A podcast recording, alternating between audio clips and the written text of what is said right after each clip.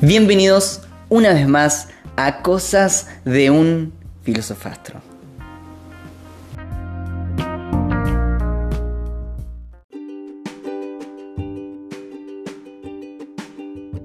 Así es, así es. Tardé un poco en subir este nuevo podcast. Eh, pasaron unas semanas desde la Pascua con el último podcast y si no lo escuchaste te lo recomiendo. Eh, es sobre la Pascua y un cuento chino, bastante interesante, pero ahora se viene algo, algo como quien dice de pasillo. Estamos a mitad de año, pasando mitad de año es una locura sentir como, bueno, nada, pasan los días, pasa la Tierra alrededor del Sol y se siente. Así que este es un podcast cortito, es de pasillo, es para que lo escuches en el viaje, en el cole, a la facu, a, si vas a la secundaria, si vas al trabajo, cuando estás en el auto, donde sea. Anyway. Que lo disfrutes, es un cuento. Vamos a tocar temas profundos, complejos y difíciles a través de metáforas, a través de parábolas. Así que, bueno, bienvenido, que disfrutes.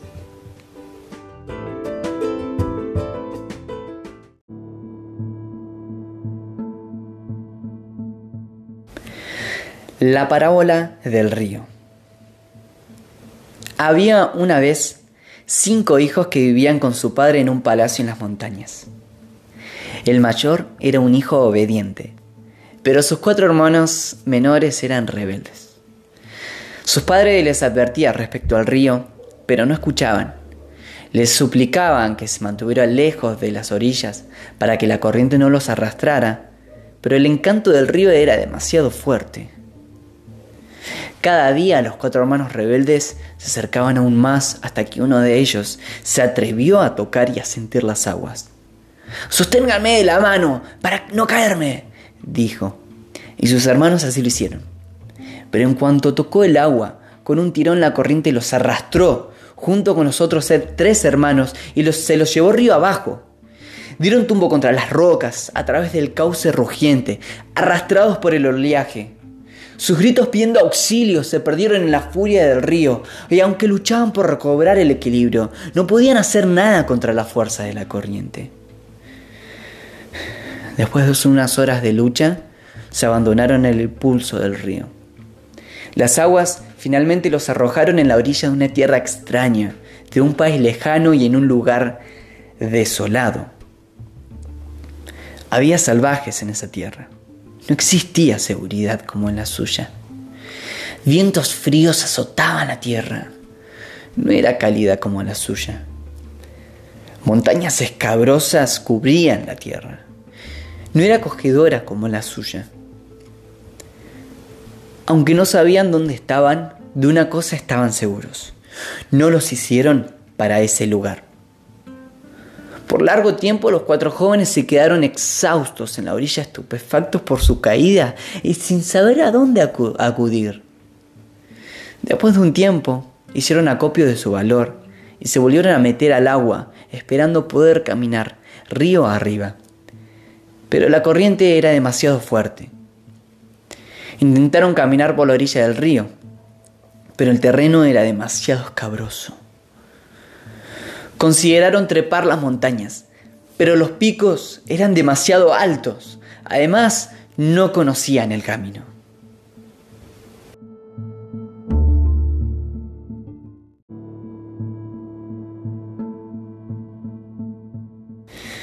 Finalmente hicieron una fogata y se sentaron. No debimos haber desobedecido a nuestro padre, admitieron. Estamos muy lejos de casa. Con el paso del tiempo los hijos aprendieron a sobrevivir en la tierra extraña. Hallaron nueces para comer y mataron animales para aprovechar las pieles. Determinaron no olvidarse de su tierra ni abandonar las esperanzas de regresar. Cada día se dedicaban a la tarea de hallar comida y construir refugio. Cada noche encendían una fogata y contaban historias acerca de su padre y su hermano mayor. Los cuatro hermanos anhelaban verlos de nuevo. Entonces, una noche, uno de ellos no apareció junto al fuego. Los otros los hallaron a la mañana siguiente en el valle con los salvajes. Estaba construyendo una enorme choza de paja y lodo. Ya me cansé de nuestras charlas, les dijo. ¿De qué sirve recordar? Además, esta tierra no es tan mala.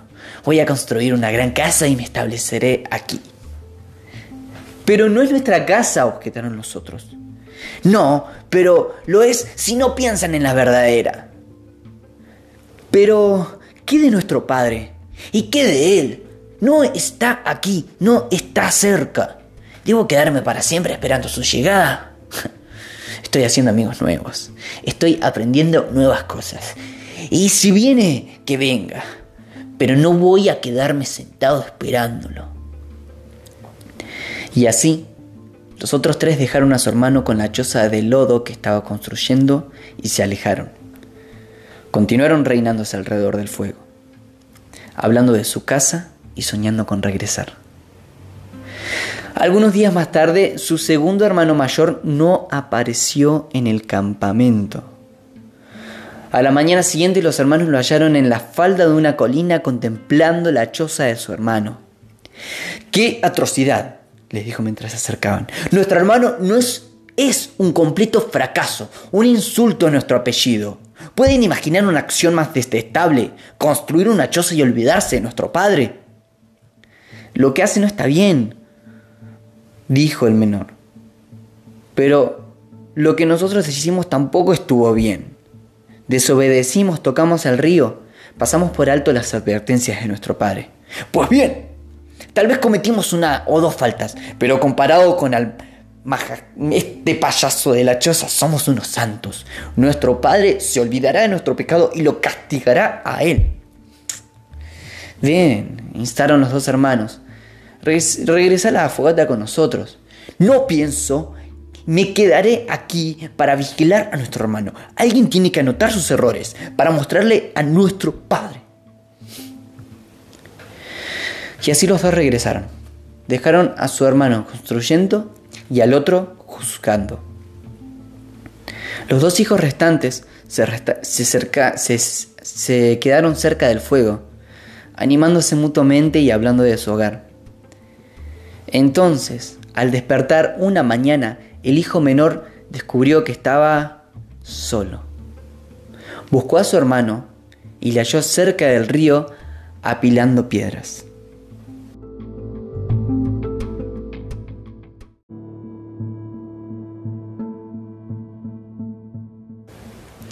Es inútil, explicó mientras el hermano que apilaba piedras trabajaba. Papá no vendrá a buscarme. Debo ir a él. Lo ofendí, lo insulté, le fallé. Solo hay una alternativa. Construir un sendero junto al río para regresar e ir hasta la presencia de nuestro Padre. Apilaré piedra sobre piedra hasta que tenga lo duro, hasta que vea lo duro que he trabajado y, y lo diligente que he sido. No tendrá otra alternativa que abrirme la puerta y permitirme entrar en la casa. El último hermano no supo qué decir regresó a sentarse junto al fuego solo. Una mañana oyó una voz familiar detrás de él. Papá me ha mandado a que te lleve a casa. El hijo más joven levantó los ojos para ver la cara de su hermano mayor. Viniste a buscarnos, exclamó. Por largo rato los dos se abrazaron. ¿Y, ¿Y tus hermanos? Finalmente preguntó el mayor. Uno construyó una casa aquí, el otro lo está vigilando y el tercero está haciendo un sendero río arriba. Y así el primogénito se dispuso a buscar a sus hermanos. Primero fue a la choza de techo de paja en el valle. ¡Fuera de aquí, extraño! gritó el hermano por la ventana. Tu presencia no es grata por aquí. He venido a llevarte a casa. No es cierto. Has venido a quitarme mi mansión. Esto no es una, ninguna mansión, replicó el primogénito, es una choza. Es una mansión, lo mejor de todo el valle. Lo hice con mis propias manos. Ahora, fuera de aquí. No puedes apoderarte de mi mansión. ¿No te acuerdas de la casa de tu padre? No tengo padre. Naciste en un palacio en una tierra distante donde el aire es cálido y los frutos abundantes. Desobedeciste a tu padre y acabaste en esta tierra extraña. He venido para llevarte a tu hogar. El hermano miró por la ventana al primogénito como si reconociera una casa, una cara que recordara haber visto en un sueño. Pero la pausa fue breve, porque rápidamente los salvajes que estaban en la casa cubrieron la ventana. ¡Fuera de aquí, intruso! exigieron. ¡Esta no es tu casa! Tienen razón, respondió el primogénito. Tampoco es la de él. Los ojos de los dos hermanos se encontraron de nuevo. Una vez más, el hermano constructor de la choza sintió un tirón en el corazón, pero los salvajes habían ganado su confianza. ¡Dile que quieres tu mansión! exclamaron. ¡Dile que se vaya! Y así lo hizo. El primogénito buscó al siguiente hermano. No tuvo que andar mucho. En la colina cerca de la choza y al alcance de la vista de los salvajes estaba el hijo buscador de faltas. Cuando vio que el primogénito se acercaba, le gritó, ¡Qué bueno que viniste para observar los pecados de nuestro hermano! ¿Te das cuenta que ha vuelto la espalda al palacio? ¿Te das cuenta de que nunca habla de su casa? Sabía que vendrías. He guardado un registro cuidadoso de sus obras. ¡Castígale! Aplaudiré tu cólera, cólera, se lo merece. Enfrenta los pecados de nuestro hermano. Tenemos que enfrentar primero los tuyos, dijo el primogénito, con firmeza. ¿Mis pecados? Sí, desobedeciste al padre. El hijo se retorció y dio una palmada al aire. Mis pecados no son nada. Ahí está el pecador, exclamó señalando la choza. Déjame contarte de los salvajes que se quedaron ahí. Prefiero que me hables de ti. No, no te preocupes por mí, déjame mostrarme quién necesita ayuda, dijo corriendo hasta la choza. Ven, ven, miremos por las ventanas, él nunca me ve, vamos juntos. El hijo llegó a la choza antes de presentar, percatarse que el hijo primogénito no lo había seguido. Luego, el hijo mayor se dirigió al río.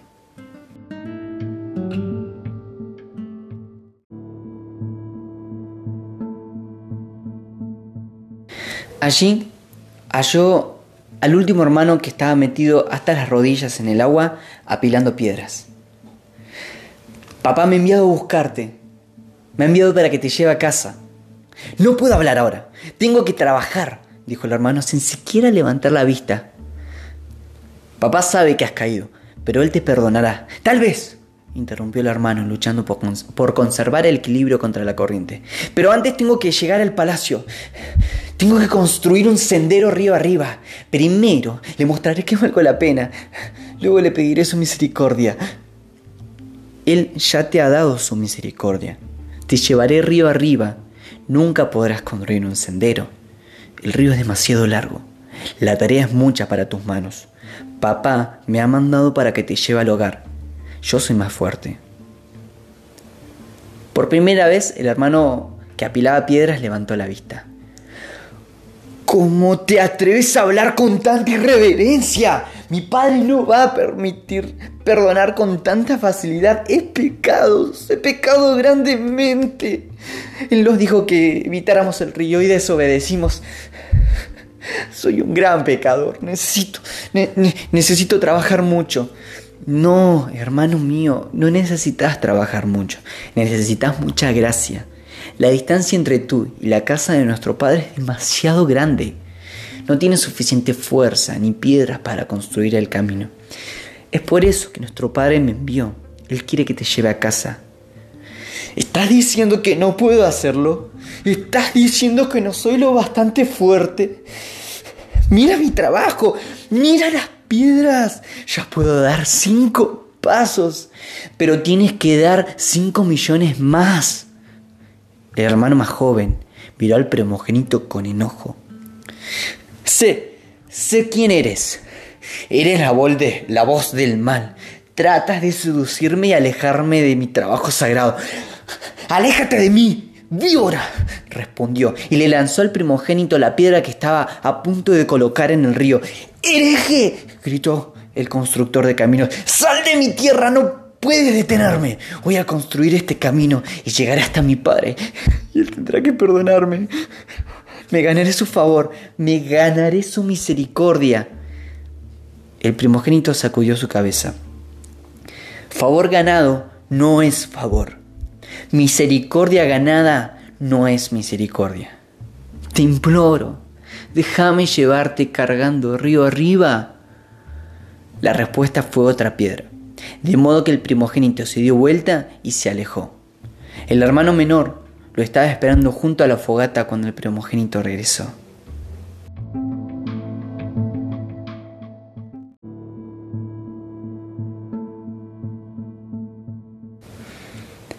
¿Los otros no vinieron? No. Uno decidió divertirse, el otro juzgar y el tercero trabajar. Ninguno escogió a nuestro Padre. De modo que se quedarán aquí. El hermano mayor asintió lentamente por ahora. ¿Y nosotros, ¿y nosotros regresaremos al Padre? preguntó el hermano. Sí. Y, y me... ¿Y me perdonará?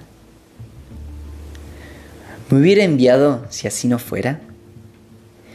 Y así el hermano más joven se subió a la espalda del primogénito y emprendió el camino hacia el hogar.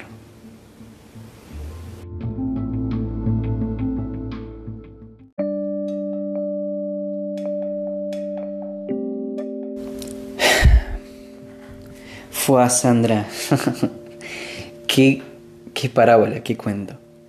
Esta parábola que acabo de, leer pertenece a Max Lucado, en uno de los libros que leí cuando tenía 13, 14 años, que se llama En manos de la gracia.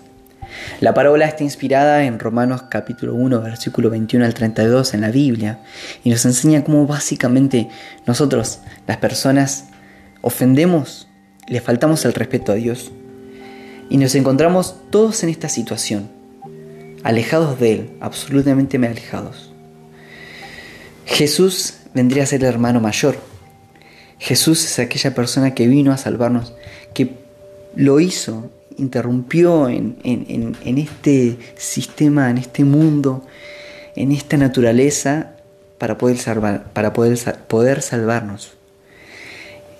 Y lastimosamente tomamos diferentes posturas. A veces nos, quedamos embobados por las chozas de lodo de este mundo, competimos, luchamos. La vida se nos va ocupándonos en eso. A veces nos dedicamos a criticar a otros. Nos dedicamos a ver lo mal que los errores de los demás y eso se vuelve nuestro pan y nuestra comida. Y en otras ocasiones nos volvemos unos legalistas a piedras.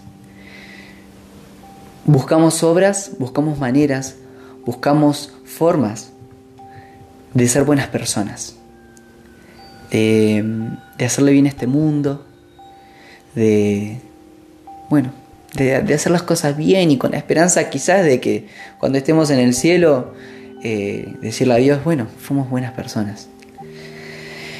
Y no, la única fórmula, la única respuesta, el único camino la única manera es a través de Jesús, del hermano mayor.